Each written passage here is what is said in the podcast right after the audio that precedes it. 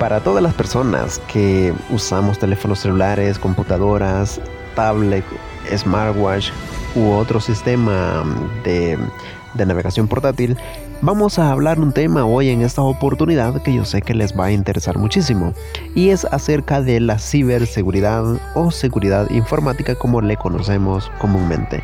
Así que quédate conmigo, vamos a iniciar de esta manera a través de este podcast y lo vamos a hacer de una manera más, eh, más clara y audible, audible posible vamos a tratar de, eliminar todo el ruido que existe a nuestro alrededor para que se escuche de una manera súper clara, súper bien y puedas disfrutar de este tema en esta oportunidad. Así que quédate conmigo, no te vayas para otro lugar. No le vayas a pasar a este podcast, quédate aquí porque hoy estaremos hablando de este tema muy importante, la ciberseguridad. Así que comenzamos. En los últimos días o en estos últimos años que hemos estado viviendo donde el auge de la tecnología ha aumentado en un ritmo incansable o aceleradamente, podríamos decirlo así, hemos visto cómo muchas personas han sido han sido el objetivo, el objetivo de algunos hackers que son algunas personas que trabajan en el, en el sentido de poder buscar, buscar vulnerabilidades ante esta persona, eh, hackearle, robarle datos o poderle ayudar para poder em, que ella mejore su seguridad. Pero no siempre todo el caso es así. Hay hackers que no son, no todos son malos. Hay hackers buenos, hay hackers malos. Pero en esta oportunidad quiero hablarte más que todo, eh, vamos a centrarlos en el inicio de la seguridad informática, que es comúnmente conocida como ciberseguridad. En las redes sociales, en Facebook, en Instagram e incluso en YouTube, he estado viendo bastante que salen anuncios donde dice inscríbete en el, en el webinar gratuito sobre ciberseguridad. Te estaremos enseñando sobre cómo mejorar la seguridad en tus cuentas, tus dispositivos, cómo proteger tus contraseñas, tus cuentas bancarias. Eh, casi la mayoría de este tipo de datos personales son los que los que nos ofrecen de que nos van a ayudar a protegerlo. Eh, y sí, está bien, está bien. Está bien porque eso es lo que comúnmente manejamos en el día a día. Pero hay otra hay otra parte bastante importante que hay que ver cuando hablamos del tema de ciberseguridad que tiene que ver también con, nuestro, con nuestros datos personales, con nuestras claves, con nuestro nivel de seguridad que tenemos para nuestro dispositivo. Por ejemplo, por ejemplo, hay muchas personas que solamente usan un patrón de contraseña. Está bien, no le voy a decir que no, pero crear un patrón seguro, seguro, seguro, cuesta un poquito e igual se, se puede tender a que se olvide pero es mejor practicarlo, andarlo bien en la memoria para no equivocarse.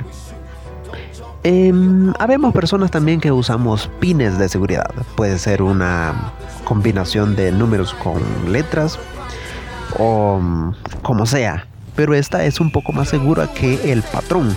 Em, creo que llega como al 75%. Pero hay una un nivel de seguridad que es incomparable al patrón o a la o a esto de los pines, que es la, la seguridad biométrica. Cuando usamos nuestra huella o usamos, bueno, yo creo que ya hay dispositivos que, que están usando lo de eh, la retina, que es el, con el ocular. Eh, este es un nivel de seguridad más avanzado, ya que no cualquier persona va a acceder a tu teléfono Em, quizás alguien puede saber tu patrón, alguien puede saber tu PIN, pero nadie conoce tu huella. O sea, la huella es universal. Si no tienen tu huella, no pueden, no pueden abrir, desbloquear tu teléfono. Y esto mal lo estamos hablando más que todo cuando ocurren robos de teléfono. Cuando quizás alguna persona va en algún transporte eh, podríamos decir público o anda caminando sobre algún lugar público y de repente se acerca a alguien, le quita su teléfono, se lo roba, se lo roba obviamente. Y este, esta persona, si tiene conocimientos informáticos, va a restablecerlo o va a intentar eh, desbloquearlo para ver qué documentos anda allí, qué información personal maneja y así de esta manera poder obtener alguna ganancia, podríamos, si lo decimos así de esta manera. Pero eh, la huella, cuando es la huella, no eso es completamente eh, difícil de desbloquear porque hay que tener la huella o tener la mm, eh, el sistema ocular cuando se habla de la retina de los teléfonos más avanzados de ahora en. En la protección de la, de la infraestructura computacional, cuando hablamos ya de ordenadores o de, o de, o de laptop, eh, todo lo vinculamos con la misma, o especialmente la información contenida en una computadora o una información que circula a través de las redes de computadoras. A veces tendemos a decir que es lo mismo, pero en realidad no, en realidad no. Porque mm, no sé cuántos de ustedes, de los que escuchan este podcast, ya han usado lo que es un VPN. Y cuando usamos un VPN, ya sea en un teléfono o en una computadora, estamos guardando nuestra seguridad, lo que enviamos a través de Internet.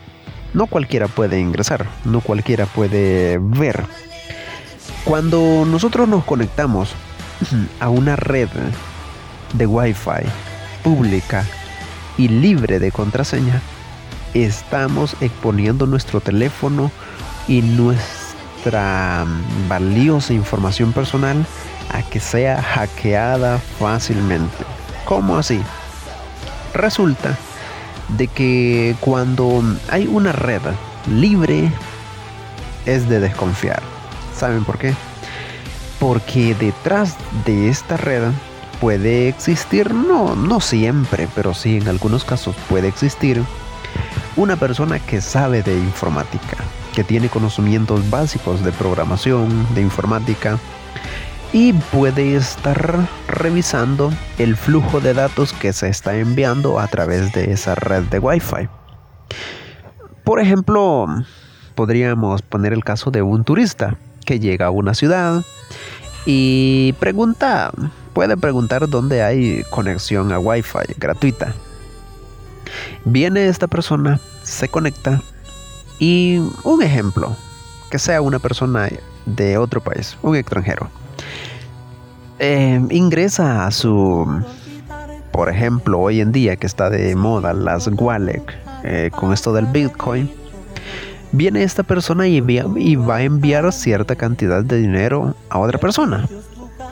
Él entra a la aplicación, a su wallet, eh, pone su contraseña o su correo y esta información está siendo enviada a través de esta, de esta red Wi-Fi pública y libre sin contraseña.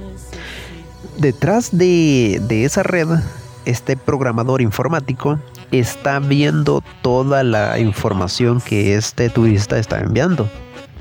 Y de esta manera él puede copiar, él puede mm, guardar esos datos e incluso los puede clonar.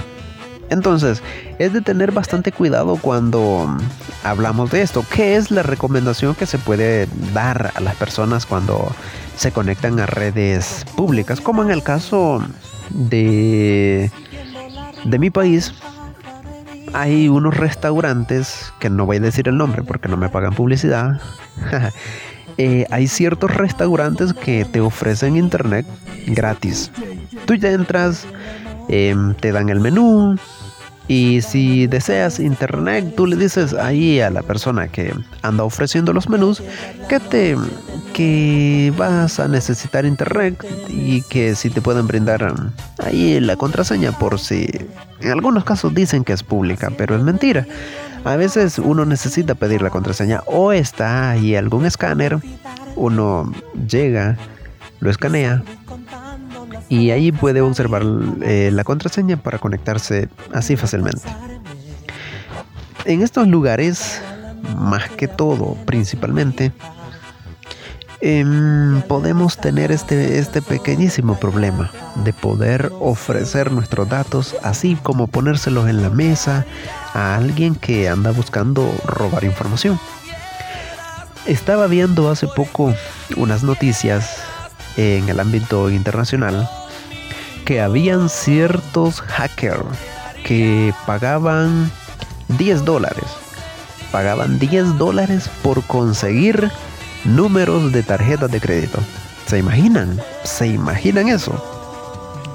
Este, esta persona que pagaba 10 dólares por conseguir solamente los dígitos de la tarjeta de crédito, que no sé cuántos son, eh, pagar 10 dólares solo por eso significa que detrás de, de, este, de este negocio hay algo bueno. No sé, me imagino que quizás ya conoce la forma de poder desbloquear esa tarjeta, de cómo sacar su código, cómo poder obtener la información, de alguna manera, o de poder clonarla, por decirlo así. Entonces, son cosas que uno nos, nos podemos encontrar navegando en el Internet. Para usted, como ustedes saben, para todo, para todo, hay protocolos, hay métodos, hay reglas, herramientas e incluso hay leyes, hay leyes para poder minimizar el riesgo a la infraestructura cibernética o a la información que uno tiene. Em, para esto existen software que pueden ser los programas que utilizamos, los que llamados antivirus, que últimamente pudimos descubrir de que algunos no son tan buenos o que otros fallan, pero que al final todos, todos tienen un pequeño error y un pequeño detalle que deben corregirlo. Existen hardware, lo que son redes de computadoras eh, privadas para poder comunicarse unos con otras personas de manera privada en este tipo de red e imposible de detectar. Y bueno, creo que toda organización hoy en día cuenta con esto, con una red privada virtual para poder conectarse y así no tener que exponer su información ante ladrones cibernéticos. No hay que no hay que confundir ciberseguridad con seguridad de la información. Son dos términos muy importantes y se los quiero compartir a ustedes porque me parece de que, de que debo hacerlo. Me parece de que debo hacerlo ya que si estamos hablando de este tema, hay que hablar de esas dos cosas. La ciberseguridad y la seguridad de la información. ¿Qué es la seguridad de la información? Dice que es el conjunto de medidas que nosotros prevenimos y reactivamos de las organizaciones y sistemas tecnológicos. En español, se los pongo en español. ¿Qué significa esto? O sea, son sistemas, son medios que se han creado para poder mantener en completa confidencialidad la disponibilidad y la integridad de los datos o la información personal. Por ejemplo, por ejemplo, voy a ponerles este ejemplo de seguridad informática. Por ejemplo, cuando dice de que son un conjunto de medidas Pueden ser, como les mencioné anteriormente, pueden ser leyes, pueden ser normas, pueden ser um, protocolos. Por ejemplo, todos los países manejan una política contra la ciberseguridad. Em, en el no voy a tocar este tema quizás, pero voy a hablar acerca de cuando son robos en línea, robos por internet. Hay una penalización por quien hace esto. No sé cuántos años de cárcel serán, pero, pero son varios años. Este es un caso de, de seguridad de protección. Pero ¿dónde se guardan los datos? ¿Dónde ¿De qué estamos hablando cuando es seguridad de la información? O sea, tú tienes una tarjeta de identificación. Todos los países lo tienen. En Estados Unidos puedes tener tu tarjeta de identificación. Eh, los que son salvadoreños pueden tener su DUI. Y mm, estos datos son completamente confidenciales. Quizás alguien ya lo haya intentado, haya adentrado a Google y haya puesto el nombre completo de una persona y pensando quizás que le va a, a, mostrar toda la información de este número de DUI o de esta persona, eh, hacen este proceso y Google no les tira nada. O uno entra al registro de nacional de, de personas y uno busca y busca la dónde se encuentra la sección de, de números de identidad o búsqueda de persona, pero no se encuentra. ¿Por qué? Porque son datos completamente confidenciales y están muy, muy, muy protegidos en un lugar que solamente los programadores, que solamente los encargados conocen. Nadie, nadie tiene acceso a esta información. ¿Por qué? Porque esta información es sumamente confidencial. tu número de tarjeta de circulación, tu número de tarjeta de, de, de identidad, no se la puedes revelar a nadie. ¿Por qué? Porque hay muchas personas de que lo usan para su beneficio o lo usan para otros fines que no son muy buenos. Entonces, el caso también de los teléfonos celulares. Cuando, cuando tú compras un teléfono celular, te brindan un número de teléfono. Ese número de teléfono está a tu nombre y te brindan una tarjeta SIM, que es donde vienen unos datos específicos sobre si se te pierde el teléfono, sobre mm, si te lo si tienes algún problema. Entonces, esta información está sumamente protegida en alguna parte de la Tierra. En alguna parte del planeta está un servidor que aloja esta información y que nadie tiene acceso, solamente tú y solamente los, los encargados, los que trabajan con esa red. Es como el caso de WhatsApp. WhatsApp. Cuando tú envías una foto, un video o un documento a otra persona a través de WhatsApp, eh, tú dices, no era este, lo voy a borrar. Ahí te aparece la opción anular envío o eliminar para mí o eliminar para todos. Tú lo eliminas para todos.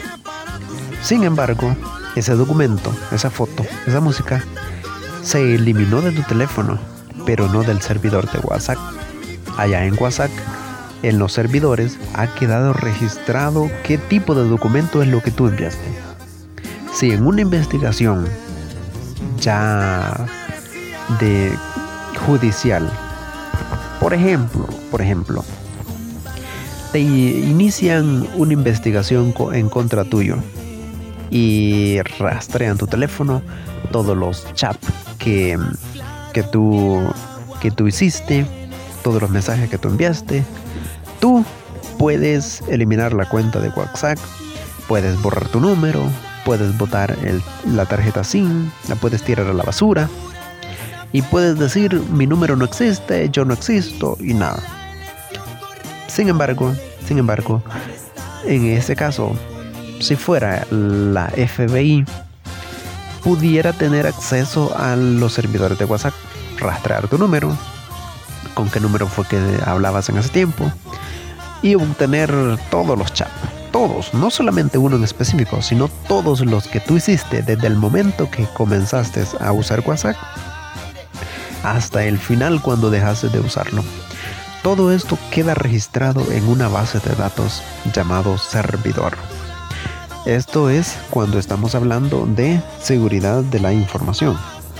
Este la seguridad informática para, mm, para nosotros, para el ser humano, para el ser humano como individuo, la seguridad de la información tiene un efecto significativo respecto a su privacidad. O sea, eh, la seguridad de la información debe ser privada, privada, no compartida con nadie y, y que debe ser solo para nosotros.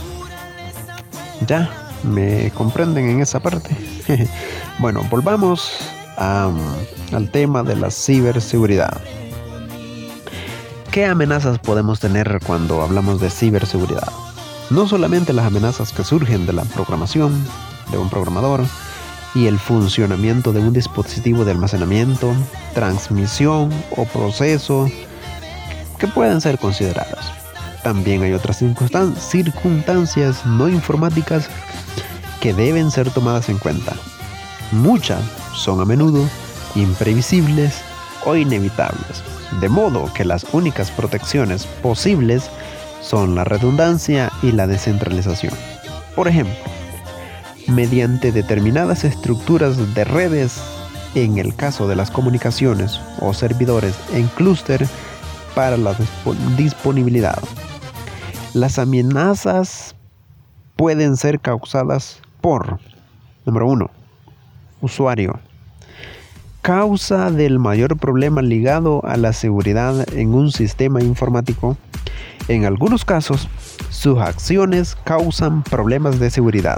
Si bien en la mayoría de los casos es porque tienen permisos sobredimensionados.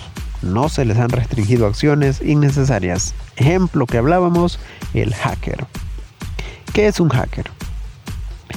Dice que la palabra hacker tiene diferentes significados. Un hacker es un apasionado, es un entusiasta, un experto de las nuevas tecnologías, una persona que trata de romper los límites de la tecnología para crear algo superior, que considera que poner la información al alcance de todos constituye un extraordinario bien. Fíjense que el diccionario de la lengua española, en su segunda sección, establece que es una persona experta en el manejo de computadoras, que se ocupa de la seguridad de los sistemas y de desarrollar técnicas para mejor, mejorar la seguridad. El motivo principal que tienen estas personas para crear software en su tiempo libre y después distribuirlos de manera gratuita es el de ser reconocidos por sus iguales.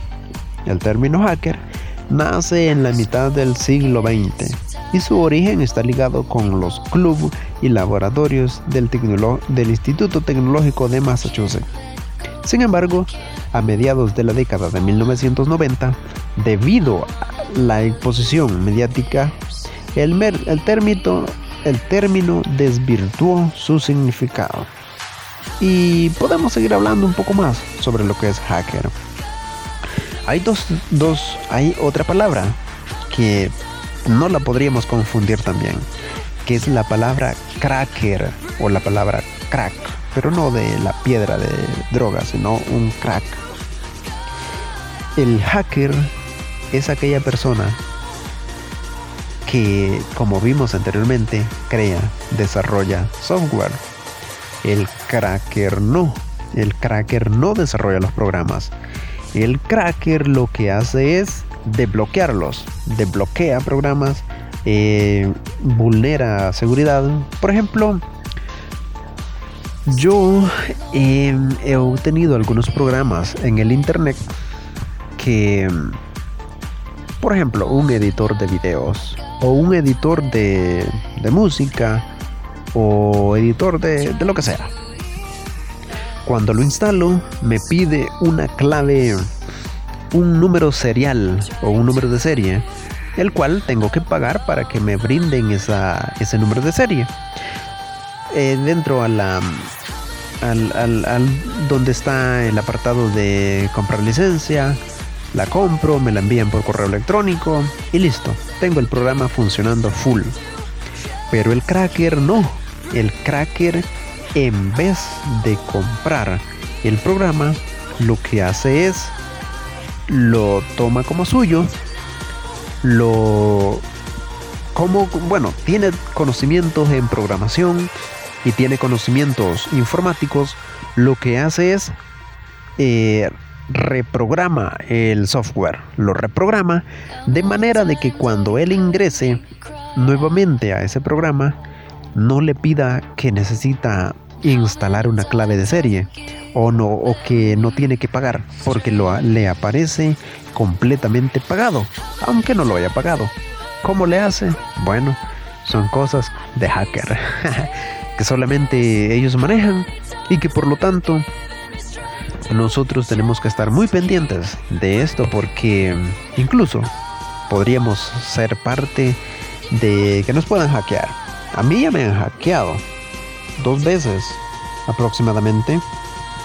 Dos veces aproximadamente cuando tenía una laptop. Tenía una laptop que estaba que estaba funcionando bien, pero bueno, en ese momento descargué una película, supuestamente era una película. Y venía en un archivo comprimido, zip. Entonces, cuando cuando puse la contraseña para desbloquear o para extraer el archivo, automáticamente, automáticamente mis demás archivos o mis demás, em, todo lo que andaba se me comenzó a borrar, se, comenzó a desaparecer. ¿Y qué pasó ahí? Bueno, alguien me ingresó, ingresó un archivo malicioso o un virus. Y desde ese momento se me comenzó a borrar todo, se me comenzó a perder toda la información y ¿qué me aparecía? Que debía debía desbloquear, que debía desbloquear el, el acceso y que tenía que pagar cierta cantidad para que me devolvieran el, el acceso a, esa, a cada uno de los archivos, pero me, me pedían una cantidad enorme, enorme de dinero. Y se imaginan, pagar por cada archivo, wow, eso estaba bastante difícil. Entonces, debemos, debemos cuidarnos de personas malintencionadas que nos piden datos a través de internet que nos piden alguna información y nosotros sin conocer no podemos brindarla. Debemos cuidarnos de programas maliciosos como el que les acabo de mencionar.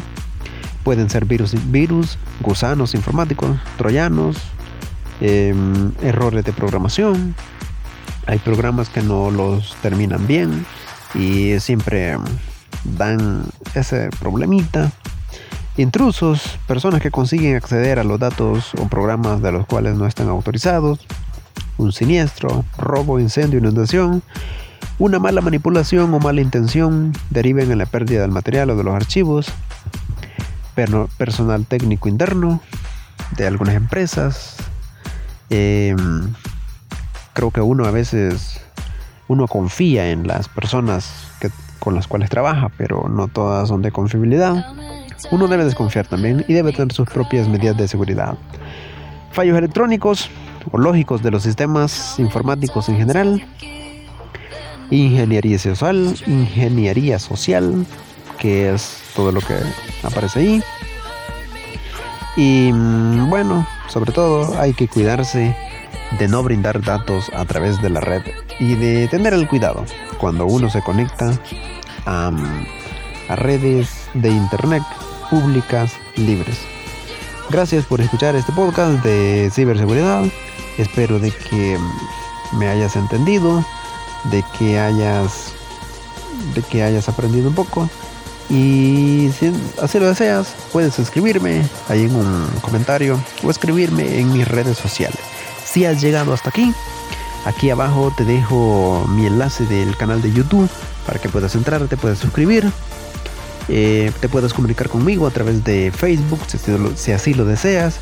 Y te dejo ahí mi enlace de PayPal por si, por si deseas hacerme una donación y apoyarme en este proyecto. Gracias, saludos, que la pases bien. Gracias por tu apoyo.